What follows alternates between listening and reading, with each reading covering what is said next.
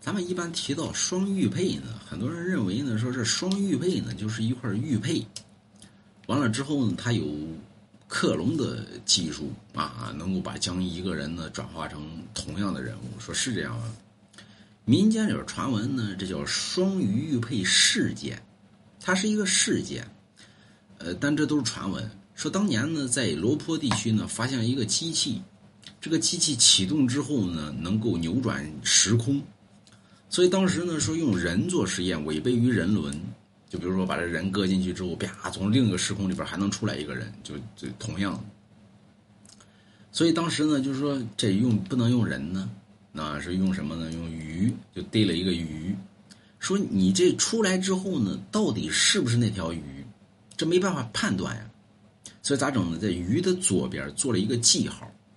然后搁进去之后呢，结果呢，这个鱼出来之后呢，它的记号跑到了鱼的右边，所以这就得出了一个结论，叫镜像空间。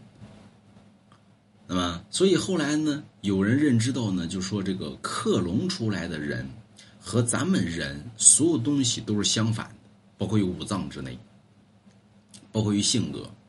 所以你看，很多影视剧里边就有这种，比如说咱们大家都看过的一个影视剧叫《家有儿女》。《家有儿女》里边不有一个克隆的一个教授啊，克隆了一个流星，对吧？那做梦啊，就流星做梦，说克隆了一个流星。完了之后呢，这流星呢，你看它跟流星所有的东西都是相反。这个结论从哪来的？就来自于这双鱼配事件。所以后来呢，这个鱼呢，过了大概很嗯几天之后。就是前面这条鱼去世了，就是死了。啊，这条鱼死了之后，隔了七个小时，另一条鱼也去世了。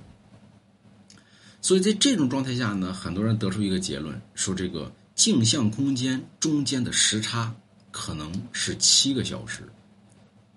就咱们可能到另一个地方去，可能得需要七个小时。啊，说另一个就在哪儿呢？那不知道。啊，但是。这个事件后来被传出来之后，就被称之为叫双鱼玉佩事件，后来简称为叫双鱼玉佩。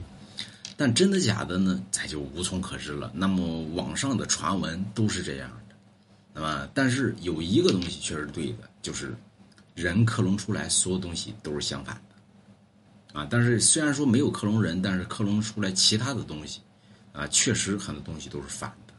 啊，不信给龙哥点个赞，买龙家衣服字儿，是。